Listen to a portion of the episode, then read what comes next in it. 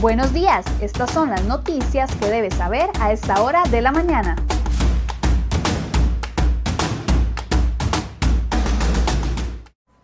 Hola, ¿qué tal? Muy buenos días. Gracias por acompañarnos en Cere Hoy Noticias. Vamos de inmediato con las informaciones que les hemos preparado a ustedes en la portada de cerehoy.com el día de hoy.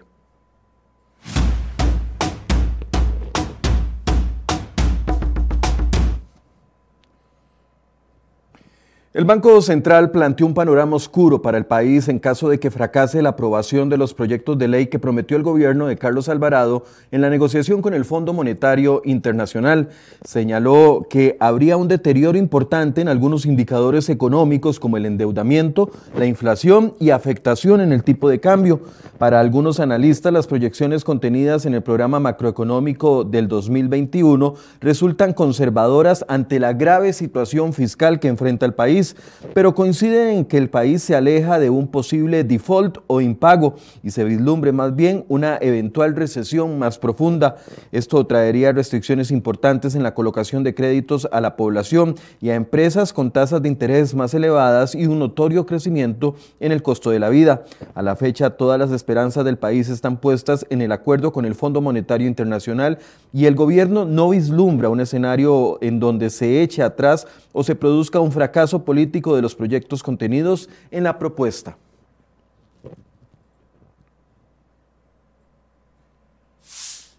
Y por segunda vez el gobierno tuvo la intención de grabar con el impuesto de renta los rendimientos de las pensiones complementarias. Iniciando este año, el Poder Ejecutivo anunció la intención de grabar con un 7.5% los rendimientos de los fondos del ROP y del FCL, afectando las futuras pensiones de los ciudadanos. Pero el 10 de enero anterior, las bancadas legislativas de oposición expresaron su rechazo contundente a la propuesta y después el gobierno aseguró que sería excluida del de ley de renta global dual. Sin embargo, el compromiso quedó en nada y por segunda vez la propuesta apareció en el texto del proyecto de ley ayer. Error o cálculo se desconoce. Tras las fuertes críticas, este martes el Ministerio de Hacienda dijo que para mayor claridad y evitar cualquier duda o, confusión, se harán las modificaciones necesarias al texto para dejar explícito y absolutamente claro que esos fondos de pensiones mantendrán la exoneración vigente.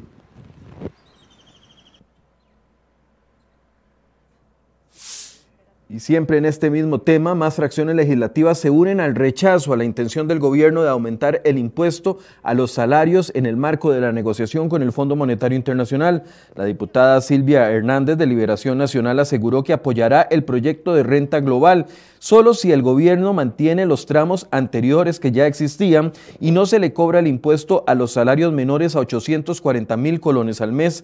La fracción legislativa de la Unidad Social Cristiana se sumó y dijo que los proyectos de renta global dual y otras iniciativas son una nueva improvisación del Poder Ejecutivo y los votarán en contra.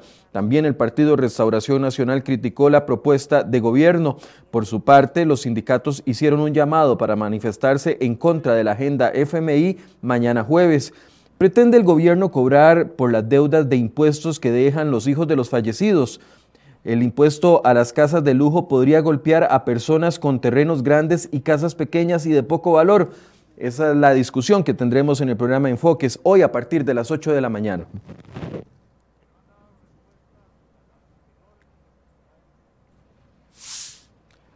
Y pese a que el presidente Alvarado pidió a Recope revelar los detalles de la convención colectiva que negocia con el sindicato, el Ministerio de Trabajo enterró cualquier posibilidad de publicar la información en un corto plazo. El sindicato y Recope tenían previsto firmar ayer martes el documento acordado tras casi un año de negociaciones, pero de última hora y tras las presiones se conoció que no están de acuerdo en 14 artículos y por eso no se firmó. Cuando se logre ese acuerdo, el texto será remitido al Ministerio de Trabajo para la homologación y posterior puesta en vigencia. Y será en ese momento en que los ciudadanos se den cuenta lo que incluye la famosa convención colectiva. El secretismo de la refinadora despertó inquietudes en varios diputados. Por ejemplo, Gustavo Viales del PLN y Jonathan Prendas del bloque de Nueva República pidieron revelar los alcances de lo concretado hasta ahora de inmediato, mientras que el socialcristiano Pablo Heriberto Abarca anoche exigió la renuncia de la Junta Directiva completa de Recope por falta de transparencia.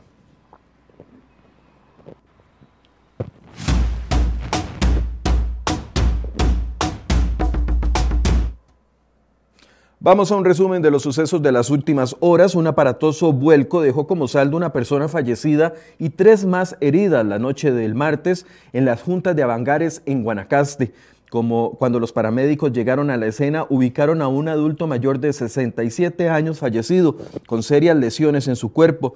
Los heridos fueron trasladados en condición delicada al centro médico de la zona. De momento no se tienen detalles de las causas del accidente ni de las identidades de las personas involucradas. En otro hecho violento, un hombre falleció anoche producto de varios disparos luego de que un aparentemente un motociclista lo siguiera. El hecho ocurrió a las 8 y 30 de la noche en el sector de Cinco Esquinas de Tibás. La víctima viajaba en un automóvil y al ser alcanzado por la motocicleta fue sorprendido con varios impactos de bala que acabaron con su vida de inmediato y terminó estrellándose en la entrada de una pulpería. Y también ayer tuvimos balance sobre el tema COVID-19 en Costa Rica y el país registró 37 muertes más en los últimos cuatro días. En total, el país alcanza los 2.641 decesos relacionados con esta enfermedad. También las autoridades sanitarias reportaron 1.733 casos nuevos en las últimas fechas, lo cual confirma una caída en la cantidad de contagios diarios. Se contabilizan hasta el momento 154.227 personas recuperadas.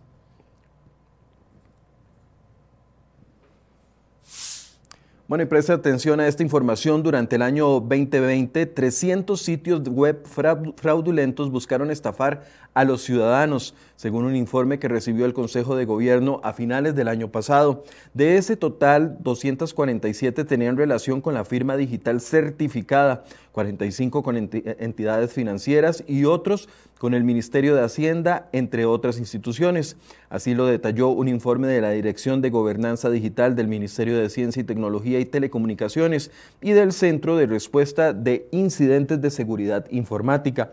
A raíz de la pandemia el año pasado se incrementó el cibercrimen, los ciberataques, las noticias falsas, la suplantación de sitios web para realizar fraudes, entre otros actos criminales en contra de la ciudadanía. A raíz de la amenaza, el país logró crear durante el 2020 una red de más de 400 funcionarios de diferentes instituciones del gobierno y del sector financiero que trabajan en identificar posibles amenazas a la seguridad de las instituciones y de los usuarios de Internet.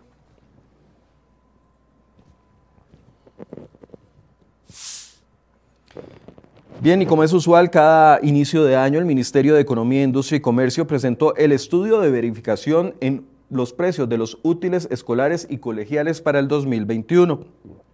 Si bien los paquetes de útiles están un poco más baratos con respecto al año anterior, sí encontraron diferencias en los precios de hasta 4.830% en algunos productos que son similares, por lo que es importante que los usuarios caminen y comparen precios. El estudio se realizó de manera virtual entre el 8 y el 19 de enero en 22 establecimientos comerciales de todo el país, que incluyen tiendas, cadenas de supermercados y librerías. Por otro lado, el MEP mantiene su intención de iniciar clases presenciales el próximo lunes, pese a la solicitud de los sindicatos de vacunar primero a los educadores en riesgo. Eh, Melania Brenes, viceministra académica del MEP, además aclaró que no han definido por el momento si se aplicará o no algún tipo de excepción a la restricción vehicular sanitaria por la vuelta a las clases presenciales. También anunciaron que 708 centros de atención prioritaria recibirán donaciones de suministros de limpieza y, e implementación de protección para los estudiantes.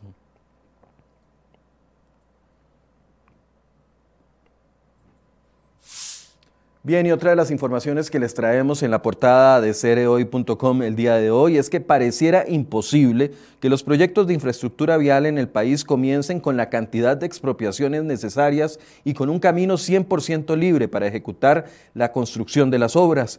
Un ejemplo es el calvario que se está viviendo actualmente en la ampliación del tramo Barranca de Punta Arenas y Limonal de Avangares en Guanacaste, en la carretera interamericana norte. Escuche bien, la modernización vial inició el 28 de agosto del 2020 y comprende una inversión superior a los 175 millones de dólares. La obra debe estar lista en febrero del 2023, pero la Auditoría General del MOB detalló que de los 394 inmuebles o propiedades que se tenían que expropiar, solamente se han logrado 33 hasta el momento. Es decir, Se han expropiado solo un 8% de la totalidad de terrenos requeridos para la vía y queda un 92% pendientes. ¿Generará esto atrasos en la entrega? ¿Quién va a pagar las multas contra el Estado por esos atrasos? Todos los detalles los traemos en este reporte completo que les tenemos en la portada de cereoy.com el día de hoy.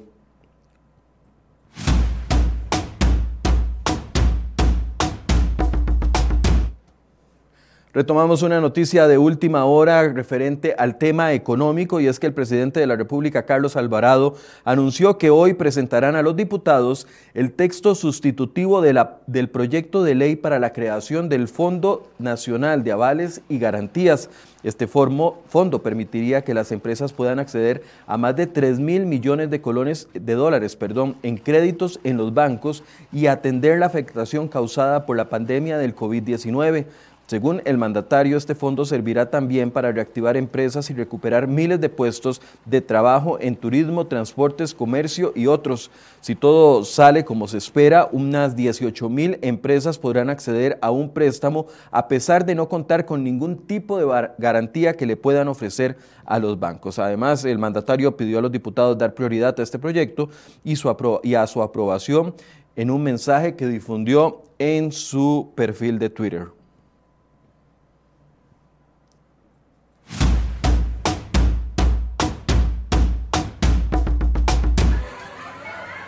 Vean estas sobrecogedoras imágenes de una estampida humana en una discoteca de Bolivia. Decenas de personas resultaron heridas cuando trataban de salir del local.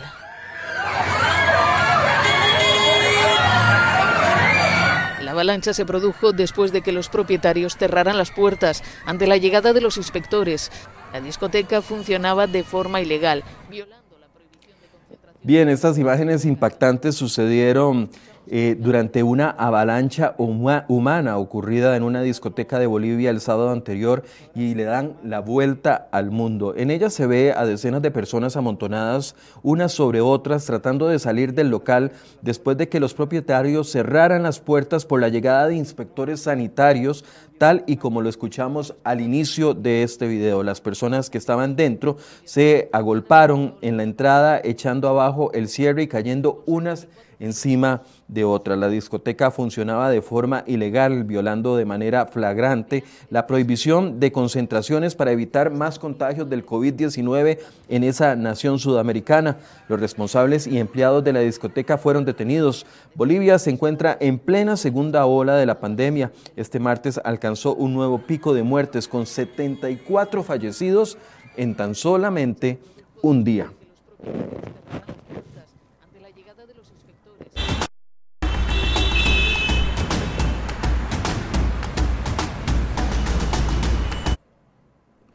Bien, vamos a un pequeño resumen de lo que está sucediendo en carreteras en este momento. Vemos la rotonda de la bandera donde están los trabajos realizándose y se ve un tránsito fluido por lo menos en la vía que va sobre circunvalación hacia el sector de San Pedro.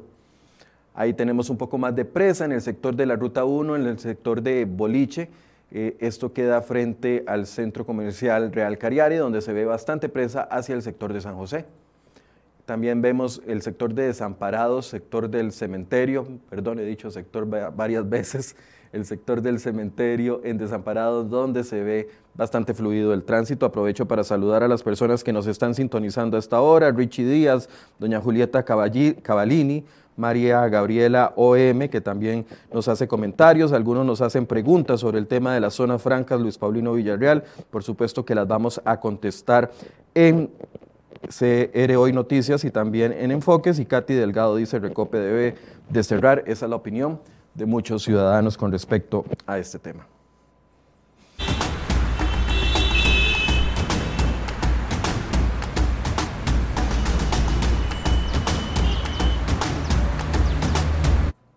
7 con 34, así llegamos al final de este resumen de noticias. Los invitamos a que ingresen a cereoy.com y puedan leer las informaciones completas con los gráficos y detalles que se las presentamos en nuestra página web. Además, los invitamos al programa Enfoques que va a iniciar a partir de las 8 de la mañana. ¿Hay algún tipo de polémica con respecto al hecho de que se quiere que los hijos de las personas fallecidas que tienen deudas tributarias se encarguen de esas deudas? Eso está incluido dentro del proyecto de ley de renta global dual. ¿Cómo va a afectar también, además, el tema de las casas de lujo? ¿Van a sumar los terrenos grandes con casas humildes y los van a calificar como casa de lujo y va a tener que pagar un nuevo impuesto? Bueno, todo eso lo vamos a abordar el día de hoy a partir de las 8 de la mañana en Enfoques. Así que los invitamos a que nos acompañen. Muy buenos días.